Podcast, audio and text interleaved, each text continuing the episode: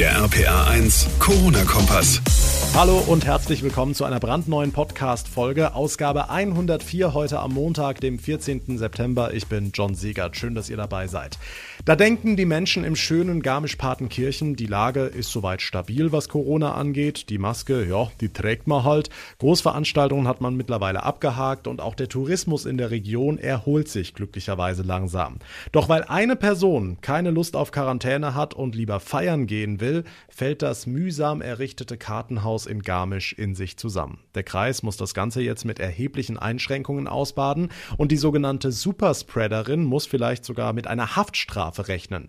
Über den ganzen Fall sprechen wir gleich ausführlich. Außerdem sorgen die Schulbusse in Rheinland-Pfalz immer noch für viele Diskussionen. Etliche Eltern sind unzufrieden, obwohl es doch einige neue Busse geben sollte. Wie ist da der aktuelle Stand? Wo klemmt's noch? Auch dazu gleich mehr. Jetzt aber erstmal das Wichtigste vom heutigen Tag. Schon die Kleinsten unter uns wissen seit Monaten, wer krank ist oder Corona-Symptome hat, der bleibt zu Hause und lässt sich testen. Die allermeisten von uns halten sich auch dran, aber es gibt eben auch Einzelfälle, wie die junge Frau in Garmisch-Partenkirchen, die eben lieber feiern gehen wollte. Das Ergebnis? Dutzende Menschen in und um Garmisch sind jetzt auch infiziert. Es gibt hunderte Verdachtsfälle und der ganze Landkreis muss erhebliche Einschränkungen in Kauf nehmen. RPA1-Reporterin Johanna Müßiger, dabei hatte sich doch auch auch diese Frau testen lassen. Ja, schon, nur hat sie eben nicht darauf gewartet, was bei diesem Test rausgekommen ist. Vor gut zwei Wochen hatte die 26-jährige Amerikanerin nach einem Griechenlandurlaub über Halsweh geklagt und sicherheitshalber einen Corona-Test gemacht. Und dort sagte man ihr, dass sie zu Hause bleiben müsse, bis ein Ergebnis vorliegt. Stattdessen besuchte die junge Frau allerdings mit ihren Kollegen einen Irish Pub und eine Cocktailbar, nahm dort sogar an einer Karaoke-Party teil und kam soeben mit vielen Menschen in Kontakt. Am nächsten Morgen flatterte dann ihr Testergebnis ins Haus, natürlich positiv. Für Bayerns Ministerpräsident Söder ein inakzeptables Verhalten. Garmisch-Partenkirchen ist ein Musterfall für Unvernunft. Dieser Leichtsinn muss auch ähm, Konsequenzen haben. Deswegen ist es sinnvoll, wenn die Gesundheitsbehörden überlegen, nach genauer Prüfung des Falls auch mit entsprechend hohen Geldbußen zu agieren, auch als Signal, das an der Stelle zu setzen. 37 Neuinfektionen innerhalb nur eines Tages meldete Garmisch am Wochenende. Und weil damit der Grenzwert der 7-Tage-Inzidenz überschritten wurde, müssen im ganzen Kreis Gaststätten wieder um 22 Uhr schließen. Es dürfen nur noch maximal fünf Personen an einem Tisch sitzen und zu Privatfeiern sind nur noch 50 Leute zugelassen. Hm, jetzt regt sich in Garmisch eine ganze Menge Wut gegen diese Superspreaderin. Markus Söder hat Konsequenzen für sie angekündigt. Was würde ihr denn im schlimmsten Fall drohen? Ja, also alleine schon, dass sie die Quarantäneanordnung ignoriert hat, könnte sie bis zu 25.000 Euro kosten. Sollte sich herausstellen, dass sie auch wirklich Schuld an den zahlreichen Neuinfektionen in Garmisch hat, dann, so schätzen Experten, könnte sogar ein Verfahren wegen Körperverletzung auf sie zukommen. Dann müsste sie sogar mit einer Haftstrafe rechnen.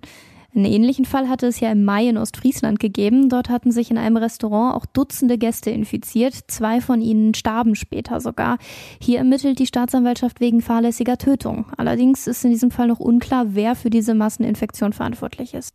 Wir halten euch natürlich auf dem Laufenden. Dankeschön, Johanna Müßiger. Was ist heute sonst noch wichtig? Hier ein kurzer Überblick. Die Fußball-Bundesliga kann schon zum Saisonstart am kommenden Wochenende auf Zuschauer in den Stadien hoffen. Bayerns Ministerpräsident Söder sagte heute, man wolle versuchen, noch in dieser Woche einen bundeseinheitlichen Vorschlag für einen Probebetrieb mit Fans in den Stadien zu vereinbaren. Dieser gelte dann auch in anderen Profisportarten wie etwa Eishockey oder Handball. Lehrer können den Kontakt mit anderen Schülern auf dem Schulgelände verbieten, wenn ein Schüler keine geeignete Mund-Nasen-Bedeckung trägt. Das hat das Verwaltungsgericht Koblenz jetzt entschieden. Die Richter lehnten damit den Eilantrag einer Schülerin ab. Sie war auf dem Schulgelände mit einer Maske aus Spitzenstoff erschienen. Daraufhin folgte von der Schule das Kontaktverbot. Die Corona-Krise beschleunigt den Umstieg auf kontaktlose Bezahlmöglichkeiten, auch wenn Bargeld nach wie vor das beliebteste Zahlungsmittel der Deutschen ist. Das geht aus einer neuen Verbraucherstudie hervor. Im europäischen Schnitt zahlen nur noch gut 36 Prozent der Menschen bar. Vor einem Jahr waren es noch 43 Prozent gewesen. In Deutschland und Österreich zahlen immer noch über die Hälfte der Bürger lieber mit Scheinen und Münzen als mit der Karte. Seit vier Wochen sind die Schulen in Rheinland-Pfalz wieder im Regelbetrieb. Heißt, alle in den Klassensälen, Maske und Abstand gelten nur draußen auf den Schulhöfen und natürlich auf dem Weg in die Schule, also auch in den Bussen. Und genau da gibt's ein Problem, zu wenig Platz.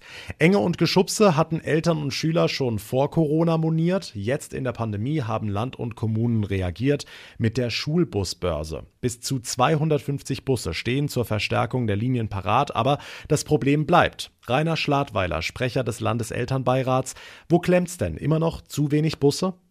Es sind zu wenig Busse und äh, schlecht abgestimmte Fahrzeiten und die Schüler haben nach wie vor noch das Nachsehen. Wenn eine Entlastung da ist, dann ist das deswegen geschehen, weil leider, das was wir eigentlich nicht wollen, viele, viele Eltern als Elterntaxi unterwegs sind. Hm, heißt in den Bussen Gedrängel und keine Sitzplätze. Genau, äh, Sitzplätze, davon reden wir doch gar nicht. Wir reden von Stehplätzen. Wir sind ja froh, wenn überall ein Kind einen Stehplatz hat und der Bus nicht äh, die Türen zumacht und sagt, tschüss, ich muss weiterfahren, ich bin voll. Das kommt nach wie vor vor. Okay, deshalb jetzt Ihre Petition ans Land. 1000 Busse mehr. Gibt's denn so viele und so viele Fahrer? Ja, ich habe immer wieder gehört in den letzten Wochen, ja, wir haben so viele Reiseunternehmen, die haben Busse abgemeldet. Die haben die Fahrer in die Arbeitslosigkeit entlassen, ja, oder kriegen Kurzarbeitergeld dann soll man die doch alle reaktivieren aus, und aufs Land verteilen. Allerdings haben wir auch einen zweiten Vorschlag unterbreitet.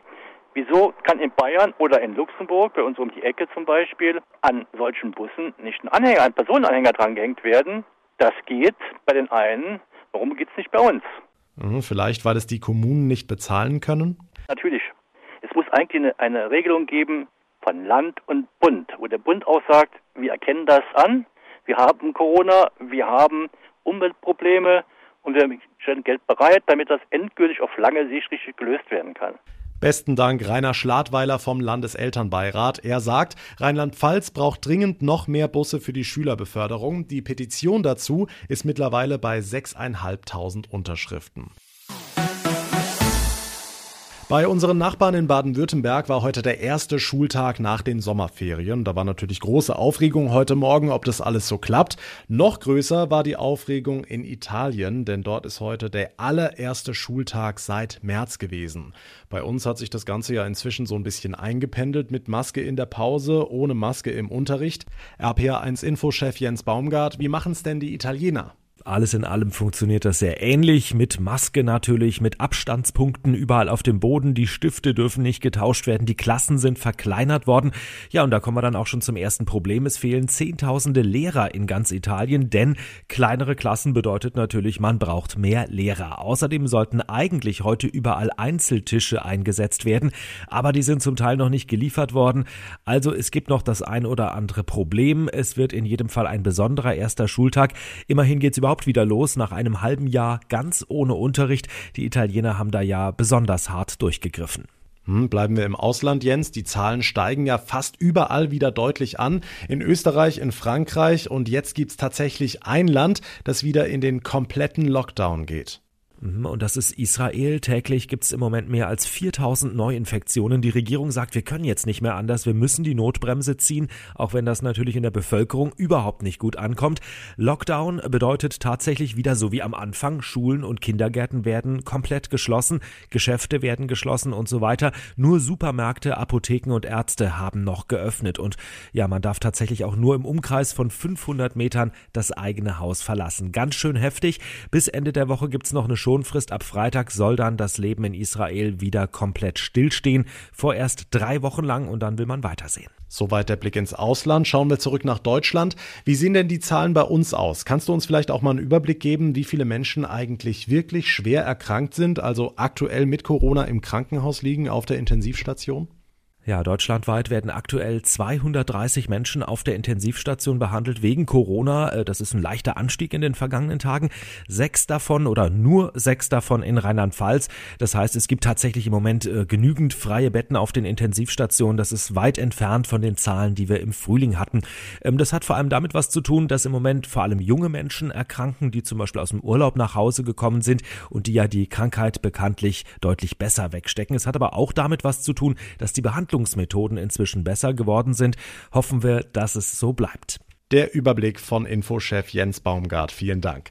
Damit komme ich zum Ende der heutigen Ausgabe. Wenn euch unser Podcast gefällt, dann würde ich mich sehr freuen, wenn ihr mir eine Bewertung hinterlassen würdet, zum Beispiel bei iTunes. Und ihr könnt immer auf dem Laufenden bleiben, keine Folge mehr verpassen, wenn ihr unseren Podcast einfach abonniert, da wo ihr mir gerade zuhört. Mein Name ist John Segert. Ich bedanke mich ganz, ganz herzlich fürs Zuhören. Wir hören uns dann morgen Abend in der nächsten Ausgabe wieder. Bis dahin eine gute Zeit und vor allem bleibt gesund. Der RPA 1 Corona-Kompass.